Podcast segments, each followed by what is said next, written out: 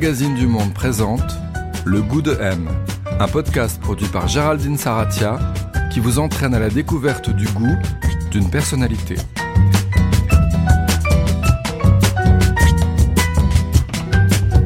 Bonjour et bienvenue dans ce nouvel épisode du Goût de M, le podcast du magazine du Monde désormais réservé aux abonnés à partir de l'offre intégrale. Cette semaine, je vous emmène chez Jean-François Piège, un des grands noms de la cuisine française, qui doit également sa popularité à sa participation au jury de Top Chef pendant 8 saisons. On découvre Jean-François Piège au début des années 2000. Il officie dans des palaces parisiens tels que le Plaza Athénée et le Crillon. Il ouvre, dans les années suivantes, avec sa femme Elodie Piège, ses propres adresses dans lesquelles il multiplie et décline les identités. Elles sont aujourd'hui au nombre de 5 à Paris, le Clover Green, dédié à la cuisine végétale, le Clover Grill, spécialisé dans la cuisson à la braise, la Poule au pot, chantre de la cuisine bourgeoise, l'Épidore ou encore le Grand Restaurant, son restaurant gastronomique doublement étoilé. Et pour nous parler de son goût, c'est là, aujourd'hui, dans le 8e arrondissement, que cet amoureux de la table, des vins et du patrimoine culinaire français nous a donné rendez-vous. À ce sujet, il vient d'ailleurs de sortir un très complet grand livre de la cuisine française, cuisine bourgeoise et populaire, aux éditions Hachette. Nous voilà donc face à la porte de l'établissement, dans la très paisible rue d'Aguesso, à deux pas de l'Élysée. Bonjour. Bonjour, bienvenue, entrez. Merci. On ferait pas mieux, hein. Elle est sonore. Elle est sonore, mais parce que ça fait un an qu'elle a- Alors, qu'elle s'ouvre plus comme d'habitude. Jean-François Piège, est euh, dans le grand restaurant. Euh, votre restaurant qui est fermé depuis euh, un an. À quoi il ressemble en fait? Comment vous le décririez là? On, est, on vient de rentrer. Donc on vient de rentrer, on est devant la cuisine parce que je voulais Ouais. que dans ce restaurant, dans la maison d'un cuisinier, le premier regard et le premier bonjour soient ceux des cuisiniers. Et vous diriez qu'il ressemble à quoi cet endroit alors de manière plus générale? Vous Il, le il re- ressemble à ce que j'ai voulu exprimer, euh, ma vision d'un restaurant gastronomique. Il y a du marbre, il y a du bois. J'avais envie d'avoir un, aspect minéral. La, la décoratrice m'avait euh, proposé des murs en cuir. Et je me retrouvais pas dans les murs en cuir, donc j'ai fait euh, ce qui s'appelle du béton banché. En général, on, on met une planche de bois, on coule le béton. Et moi, je trouvais pas ça très joli. Donc j'ai demandé à ce qu'on fasse un moule perdu individuel avec une planche de bois. On a fait comme un plancher. Et à l'époque, je l'ai fait en chocolat pour leur montrer comment je voulais le faire. Ah oui Ouais, je pris un petit- Et donc, on a moulé un parquet en béton et on a monté le mur parce que je trouvais que ce mur en béton, ça représentait bien l'idée que c'était un, un- un restaurant citadin en fait. Alors on s'est assis autour d'une table au fond du grand restaurant et là, sous la verrière, je lui ai demandé quel était le goût de son enfance, celui dans lequel il avait grandi.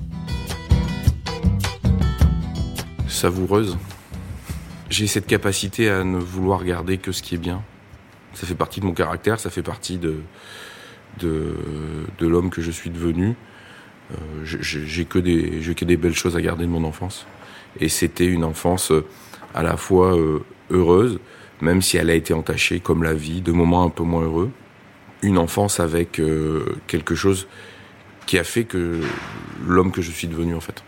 Euh, Vous avez grandi dans la Drôme, euh, à Valence, c'est ça? Absolument, à Valence. Euh, Ça ressemblait à quoi la maison ou l'appartement dans lequel vous avez grandi? Il y a, il y a eu deux, il y a eu deux, deux moments jusqu'à 6-7 ans où on était une famille à quatre. Et après la disparition de mon papa, bah, ça a été autre chose et on a même déménagé parce que le, le- voilà, le- la vie avait changé. On était une famille à quatre et après une famille à trois avec les difficultés que, que ça incombe. Mais je pense que on a fait en sorte que que nous on s'en rend pas compte, mais naturellement on s'en rend compte évidemment. Euh, Ma maman était coiffeuse au début et on habitait au-dessus du, du salon de coiffure.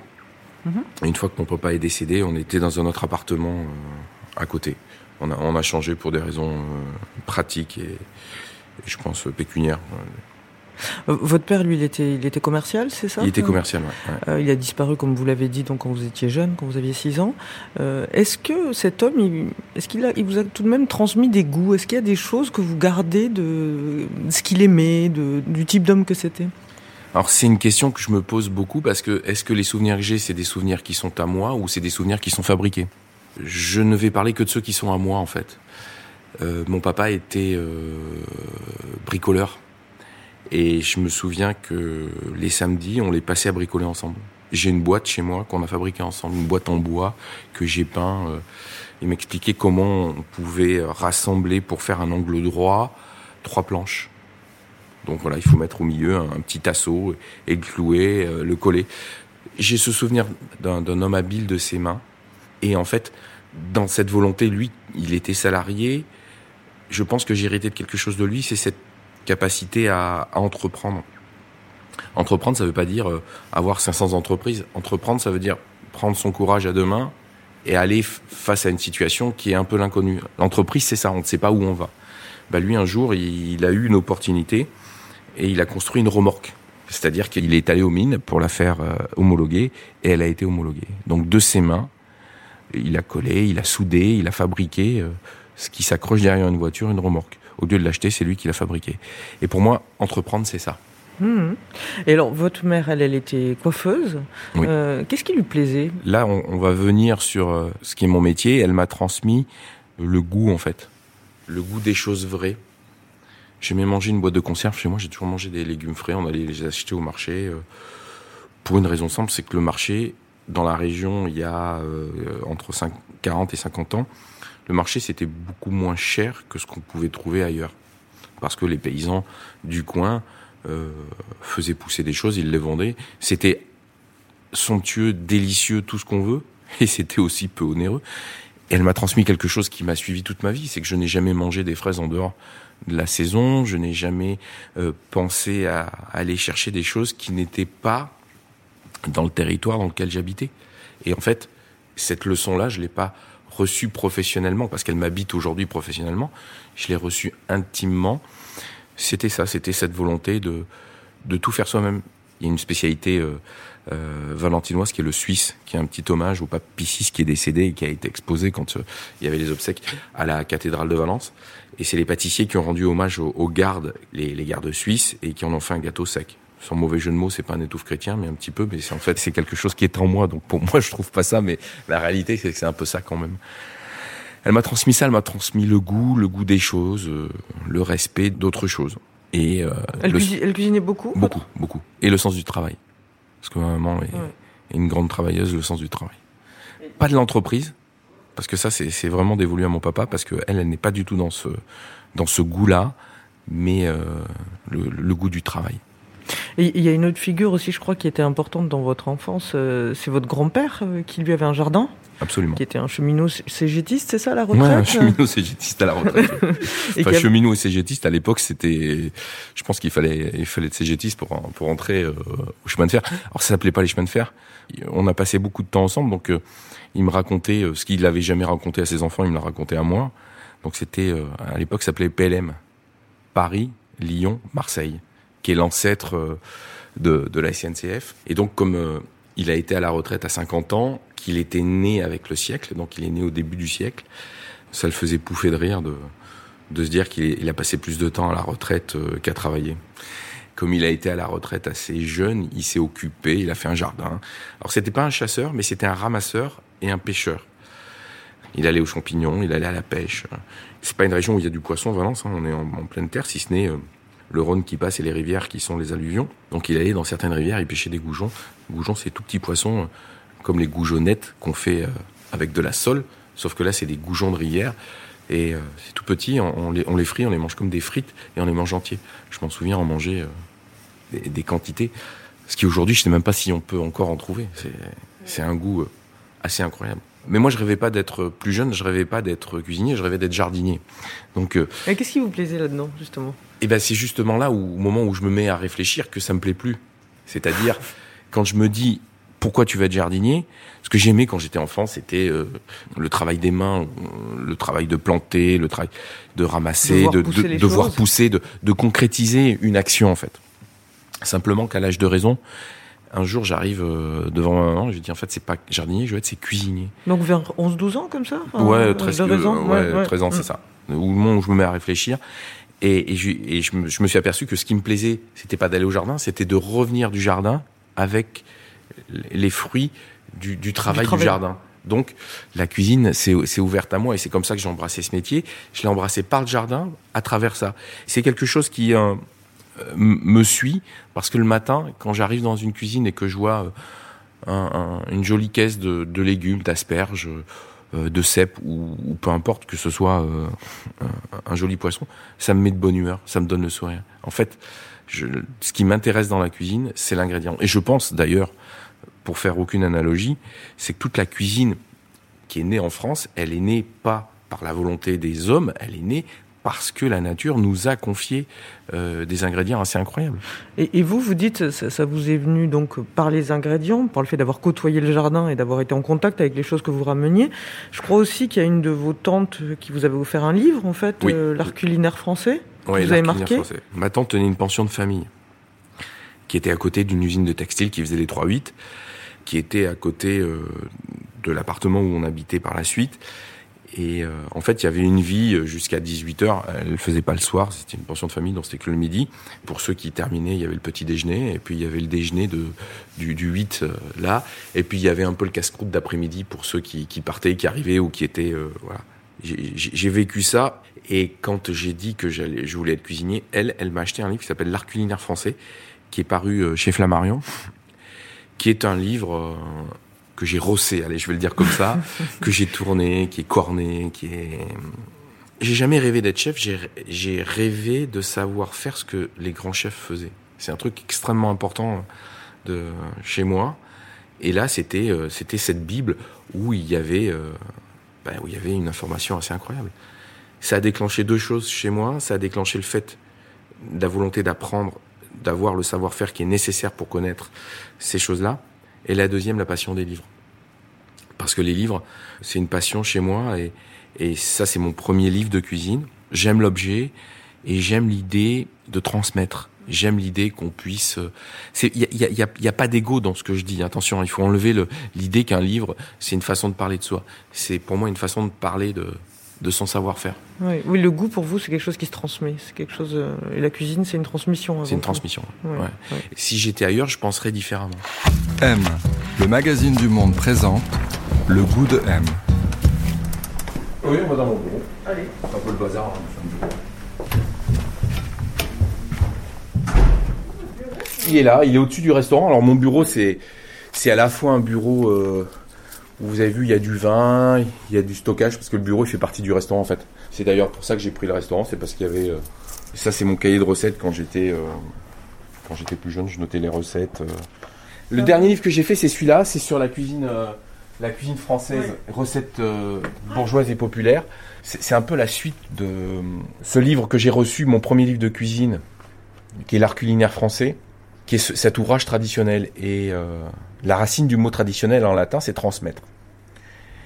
Et quand j'ai fait le restaurant La Poule au Pot, quand j'ai fait ce, restaurant L'Épidore, je me suis aperçu qu'avec les jeunes collaborateurs qui étaient les nôtres, ils n'avaient pas dans leur savoir des clés qui étaient nécessaires pour que ces recettes ne s'effacent pas du, patrimoine français. La soupe à l'oignon, euh, c'est pas pas du bouillon et des oignons. La soupe à l'oignon, c'est on choisit les oignons, à un moment donné, on les déglace au vin blanc et on met une petite goutte de madère. On n'utilise pas de la baguette, on utilise du pain au levain parce que la baguette va s'effondrer dans le bouillon, le pain au levain va rester. Il y a toutes ces petites clés et que j'avais cette nécessité à, vouloir les transmettre. Donc c'est un ouvrage traditionnel. J'adore penser, j'adore travailler, j'adore, euh, j'adore transmettre. Et chercher c'est bien, mais le mieux c'est trouver. Et quand on l'a mis dans un livre, c'est qu'on l'a trouvé.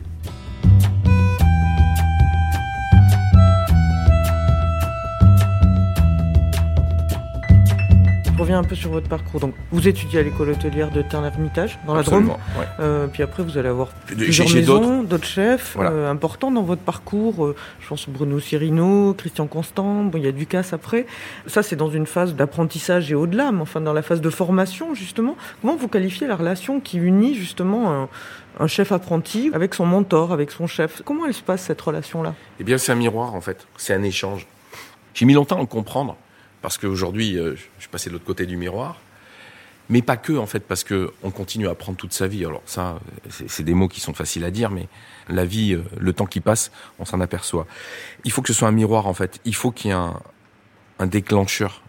C'est-à-dire qu'il faut que la personne qui vous donne ait compris que ce que vous attendiez, c'était plus que le minimum.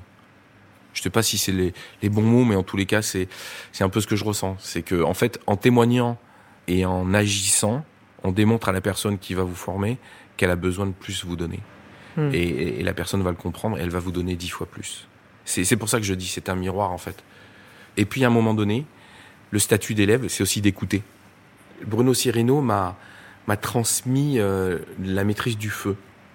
Cuisiner, dans, dans le mot, dans la racine, il y a cuire. Donc, pour moi, le cuisinier, c'est celui qui maîtrise le feu.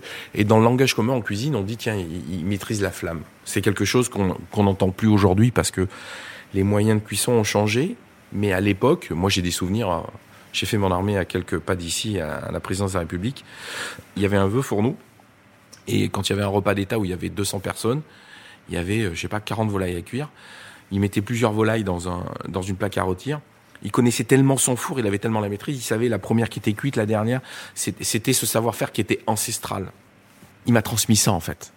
Et c'est lui qui m'a guidé euh, toute ma vie. Et il m'a dit, euh, parce que j'ai pas fait beaucoup de maisons, il m'a dit, il faut que tu travailles dans un palace parce que peut-être un jour tu seras chef d'un palace. Et à l'époque, le palace qui rayonne, c'est le crayon. Et c'est lui qui m'envoie travailler avec Christian Constant au crayon je, rencontre un, grand organisateur parce que le crayon, c'est 24 heures sur 24 en fait. On donne à manger toute la nuit aux, clients, euh, du matin au petit déjeuner jusqu'à la personne, le noctambule qui va rentrer dans la nuit ou qui arrivera d'un avion.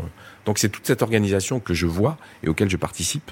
Et après, euh, j'ai travaillé euh, avec Alain Ducasse. C'est Bruno Cirino qui, m'a guidé là-bas encore parce qu'il avait, il avait travaillé avec lui et que dans les années 90, il était le, le, cuisinier qui rayonnait un peu dans le sud de la France. Donc je suis allé travailler à Monaco au Louis XV. Euh, j'ai travaillé 12 ans avec lui, 12 ans ou 14, je sais plus. Et voilà, j'ai trouvé quelqu'un qui lui avait euh, chevillé au corps cette volonté d'entreprendre. Peut-être pas de la même façon que moi, ou du moins pas avec les mêmes valeurs, mais il n'y a pas de jugement là-dedans. Et euh, de ne pas satisfaire de ce qu'on avait, de toujours pousser pour faire mieux en fait. Vous parliez justement de cette époque de cuisine de palace, où vous avez officié au Crillon, au Plaza Athénée aussi. Ça vous ressemblait cette cuisine ou quoi Non, mais c'est les opportunités de la vie en fait. La, première, ça a été de quand je suis arrivé au Crillon, c'était pour me former, et la deuxième fois que je reviens au Crillon, c'est en tant que chef. Et euh, je me souviens parfaitement euh, un soir où le restaurant était fermé. je vais dans la salle des ambassadeurs, décorée par Jean-Claude Gabriel, et je me retrouve là-dedans. Je me dis mais ce décor, cet endroit est en train de me bouffer. Je me, dis ça à moi. Et je me dis, il faut que je propose quelque chose qui soit euh, en dehors des codes de cet endroit. Et c'est ce que j'ai fait pendant euh, les six années où je suis resté chef au Crayon j'ai transmis une cuisine. Je faisais un spaghetti euh, carbonara où les spaghettis étaient tout petits, le lard était très grand. En fait, c'était du lard. Et j'ai fait cette cuisine qui était très minimaliste dans un endroit qui était très chargé où on attendait beaucoup de traditions, beaucoup de de, de, de, de traditions françaises. Là, je m'en suis éloigné et je faisais des ingrédients plutôt populaires parce que c'était la façon de, de ramener un peu de légèreté en fait c'était en fait la détresse que j'avais. Alors, je sais pas détresse, c'est fort, mais mmh. ce, ce, ce, ce, sentiment qui me dire, mais t'es où là, où il a fallu que je crée quelque chose qui était différent.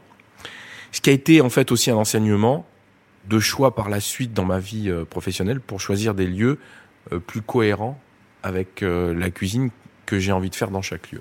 Alors ça, c'est à 25 ans. Quand je suis, à, quand je suis à Monaco, je suis au Louis XV, je sens que je suis au, bout de, de l'histoire. Trois ans, c'est beaucoup quand on est. J'étais.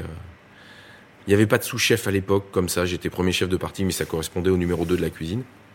Et il me dit qu'est-ce que tu veux faire? Je vais être aubergiste. Et il me dit écoute, euh, j'ai une idée pour toi, mais je peux pas t'en parler. On, se revoit. Euh, il me dit t'es pas pressé? Non, parce que j'ai toujours fait confiance à mes à mes pères comme ça. J'ai fait confiance et euh, un matin d'avril, on lit dans la presse que Alain Ducasse reprend la suite de Joël Robuchon à Paris. Il est à Paris le soir, il rentre à Monaco, il m'appelle et il me dit voilà, bah, cette auberge c'est c'est l'avenue Raymond Poincaré. C'est un restaurant qui est au bord de la route. Bon, c'était dans le 16e, c'était pas du tout ce que je pensais. Là, j'étais euh, numéro 2, j'étais pas numéro 1. Il y avait un chef qui était au-dessus de moi, qui est resté quelques mois. J'ai pris sa place. Ça a duré jusqu'en 2000. En 2000, pour des raisons qui étaient les siennes, il a voulu déménager au Plaza. De 2000 à 2004, je suis resté au Plaza et après, je suis parti au Crillon. Ça a été des auberges. Euh, en tous les cas, je me suis senti de la même façon habité par cette volonté de transmettre du plaisir et de croire que la maison dans laquelle j'étais était la mienne.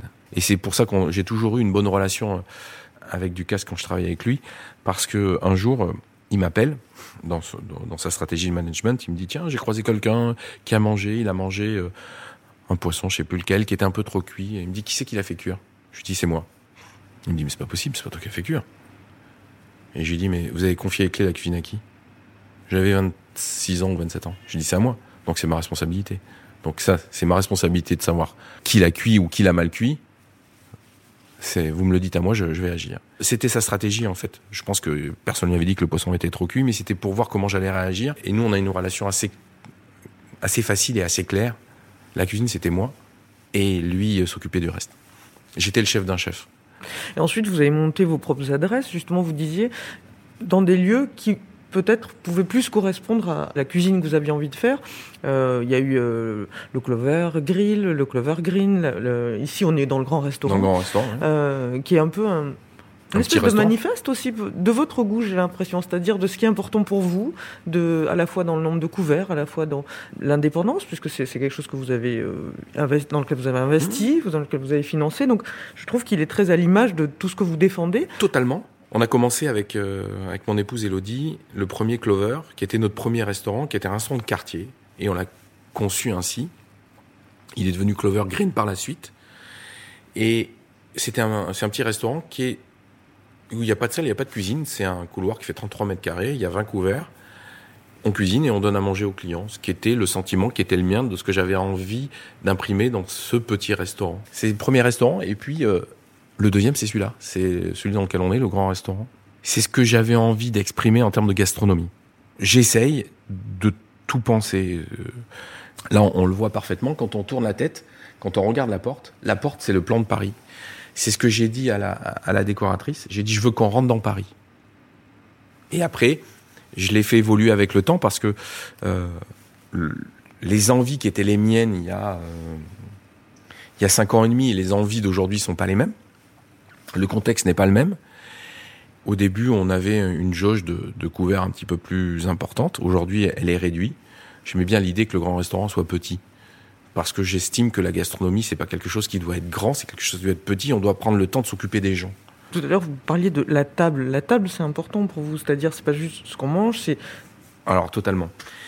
J'ai participé aux premières réflexions de, du comité qui a inscrit qui devait inscrire au patrimoine immatériel de l'UNESCO la cuisine française.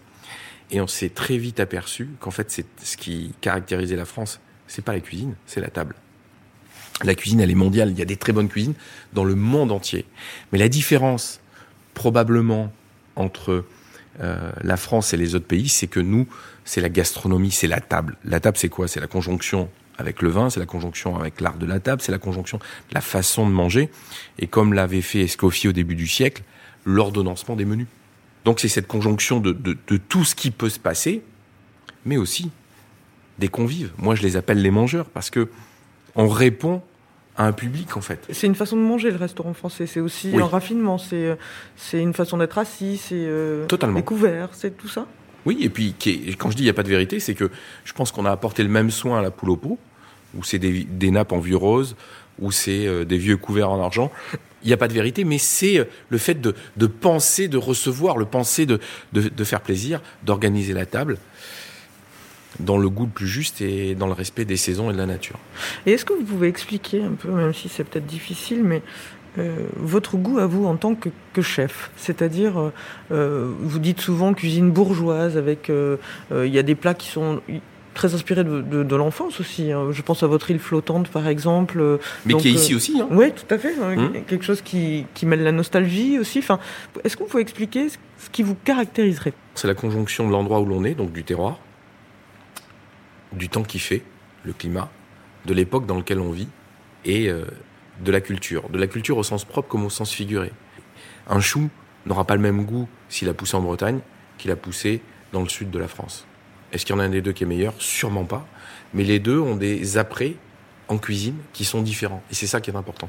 Et, c'est aujourd'hui toute ma, volonté d'exprimer dans des lieux des choses différentes, que ce soit euh, dans le bistrot bourgeois ou dans le bistrot populaire, mais en mettant en scène les ingrédients des territoires de France, les cultures et ce savoir-faire. Quand j'ai fait ce restaurant, il m'appartenait administrativement quand je l'ai acheté, quand je l'ai fait, il fallait qu'il m'appartienne culinairement, et ça c'était la chose la plus difficile. C'est ce que j'ai créé, c'est les mijotés modernes, c'est se dire pourquoi les gens vont venir chez moi? Ils vont pas venir s'appuyer sur le fait que je fais une cuisine en Savoie parce que je suis savoyard ou je fais une cuisine des lacs et autres. Ici, je l'ai pas. Donc, on va s'appuyer sur ce que je suis, le cuisinier que je suis. Donc, on va mijoter. Je pense que c'est l'ADN et le sens même de, de toute la cuisine en France. Donc, j'ai créé des mijotés modernes. Parce que c'est aussi là que l'émotion, enfin le mijoter, c'est quelque chose qui euh, bah, c'est Marie, ouais. Marie Rouanet qui a écrit dans un de ses romans euh, la seule chambre d'enregistrement du corps, c'est la bouche. Et je crois que c'est vrai. Parce que on, on va se souvenir d'un goût, le goût du souvenir peut-être? Peut-être que ça tombe parfaitement dans ce podcast. Ouais. Mais c'est aussi euh, ce que disait Proust en fait. C'est est-ce que ce goût est créé par euh, cette madeleine, par cet environnement, par le thé, par la conjonction? Et ça explique un petit peu tout le chemin qui est le nôtre de, de construction d'identité, de, de, de, volonté de faire plaisir aux autres dans nos restaurants, en fait. Est-ce que vous pourriez me, me, citer un plat ou deux plats qui représenteraient votre goût Alors, qui serait significatif ouais? Oui, je peux, mais par restaurant. Ici, le, le, le mijoté moderne, le, le, premier, premier plat que j'ai fait en mijoté moderne, c'était euh, une réflexion de me dire, tiens, un mijoté, c'est quoi? C'est on met de l'eau, des carottes, des oignons, de la crème, du veau, ça fait une blanquette, ça crée un goût qui n'existe pas, ça crée goût de la blanquette. Donc si moi je veux être ici auteur de mon propos, il faut que je crée des goûts qui n'existent pas. Mais à travers tout ce que je vous ai dit, si je fais de n'importe quoi, ça va, je vais pas être cohérent. Donc, en restant près de la nature, je me suis dit tiens, le chevreuil est très bon quand les feuilles des, des marronniers tombent. Donc tiens, je vais cuire dans l'environnement du chevreuil, je vais cuire le chevreuil. Donc j'ai cuit le chevreuil sur des marrons grillés. Ça a donné quelque chose d'incroyable. Ça a été, euh, je suis tombé pile poil parce que parfois on peut chercher très longtemps ne jamais trouver et, du premier coup trouver. Là-dessus, j'ai trouvé tout de suite. C'est peut-être imperceptible, mais c'est ce qui fait que ça rend singulier en fait. La gastronomie, c'est la singularité qui est le principe fondamental d'un endroit. Il faut qu'il soit singulier pour que ça donne envie aux mangeurs de venir. Donc ce plat-là ici, ça pourrait être le chevreuil, mais avec le temps, j'en ai fait un autre et qui est devenu un peu une des signatures, c'est le riz veau cuit sur des coques de noix. Donc pour ici, ce serait ça. Et il y en a un, un je, suis gourmand donc je m'arrête pas, c'est le blanc manger parce que c'est le dessert qui me suit depuis tout le temps, qui est en fait l'une des signatures peut-être de la poule au pot, qui serait l'île flottante aux pralines roses, parce que c'est un, dessert que ma grand-mère faisait et, et que j'adore. Voilà. Et malheureusement, elle est partie sans me transmettre la recette, et que tout ce que je fais ne me redonne pas le goût de ce que j'avais vécu. Donc en fait, à un moment donné, j'ai arrêté d'essayer de la copier, et j'ai fait le mien. Et je pense que ça a été euh, l'une des phases qui ont constitué le cuisinier que je suis aujourd'hui, c'est de comprendre que on apprend la cuisine avec celle des autres et qu'un jour on fait la sienne. M. M. M. M. M. Le goût de M. On est à une table du grand restaurant. Les fauteuils que j'ai choisis sont des fauteuils de bureau où on peut tourner. Parce que je trouve que quand on est là, moi j'aime bien parfois avoir un regard comme ça, j'aime bien m'accouder. Je sais que c'est pas très élégant et ça manque peut-être d'éducation de, de s'accouder à une table, mais j'estimais que mon, devoir c'était donner aux gens l'idée d'être à l'aise. Et d'être à l'aise, c'est de bouger, c'est de, se sentir. Alors, ceux qui veulent rester totalement euh, et parfaitement fixe, ils le peuvent. Ceux qui ont envie, et moi j'aime bien à la fin de repas, une fois que j'ai ça, ouais. euh, d'être comme ça, de prendre mon café comme ça, de changer. On a essayé de réfléchir à tous, tous ces petits détails qui vont créer en fait un sentiment qui va ne se retrouver qu'ici. Parce que quand vous allez vous retrouver avec une chaise qui a, qui a quatre pieds, qui a une bergère, une, un fauteuil dans un restaurant, vous allez être parfaitement bien. Mais vous penserez qu'ici, vous avez pu faire ça.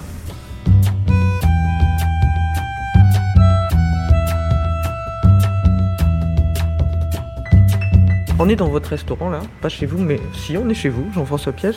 Euh, quelle relation vous entretenez avec les, les objets qui vous entourent? Est-ce que c'est important pour vous, les objets, les matières, les... les... Ah oui, je crois, oui, oui, oui je crois. Ce que j'aime, c'est la cohérence. C'est la découverte. Je suis assez euh, hétéroclite dans mes goûts et dans... Ici, c'est un restaurant qui est, qui, qui est d'identité très moderne, en fait. Mm -hmm. Et euh, à la pot, c'est très... Euh, très traditionnel, quoi. Donc, mais je me sens bien dans les deux. J'aime bien les deux. Moi, ce que j'aime, c'est la diversité. Oui, j'aime beaucoup les objets. J'aime beaucoup l'aspect euh, tactile. De toute façon, quand je m'assois à une table, je fais ça. Donc, euh, Euh, c'est des, des tables qu'on a repensées pour la proposition qui était celle d'aujourd'hui. Avant, il y avait une nappe, mais j'aimais bien l'idée de, de la nappe. Pour ça, il n'y a pas de vérité. La, la, la seule vérité, c'est la cohérence de, du propos, du lieu, de l'époque, de ce qu'on vit. J'aime ce qui est singulier, ce qui est personnel.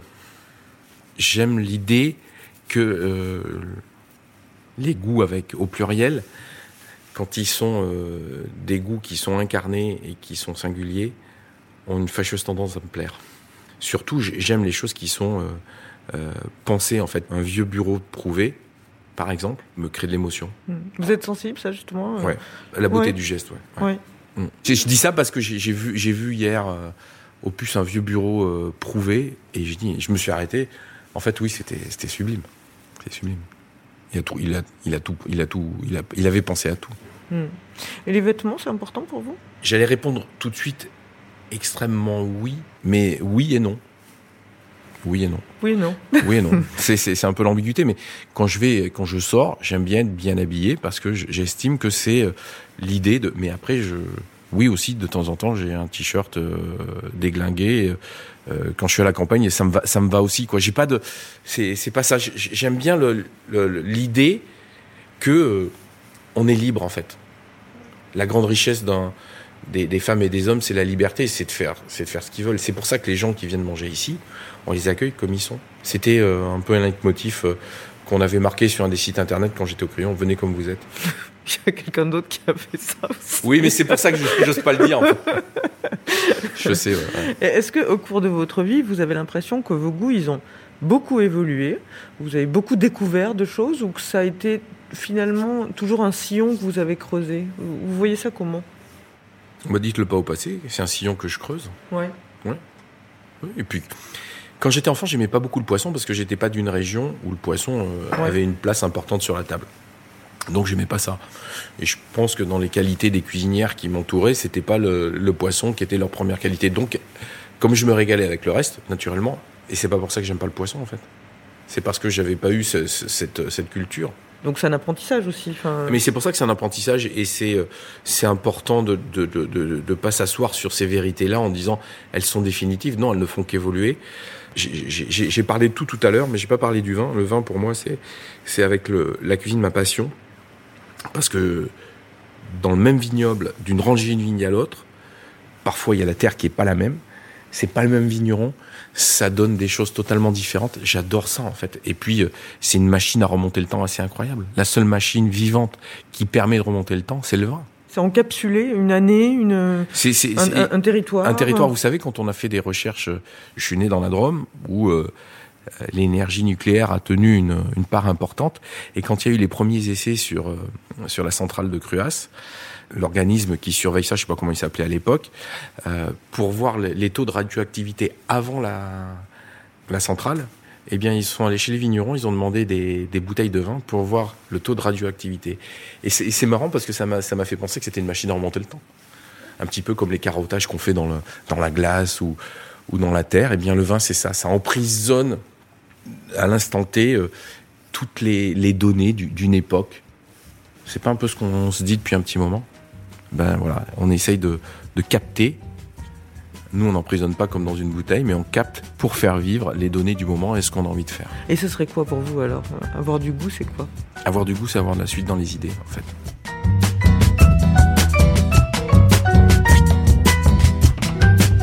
C'est la fin de cet épisode. Il a été réalisé par Sullivan Clabot, préparé avec l'aide de Diane Lizarelli et produit par Jean Ridéal pour M, le magazine du monde.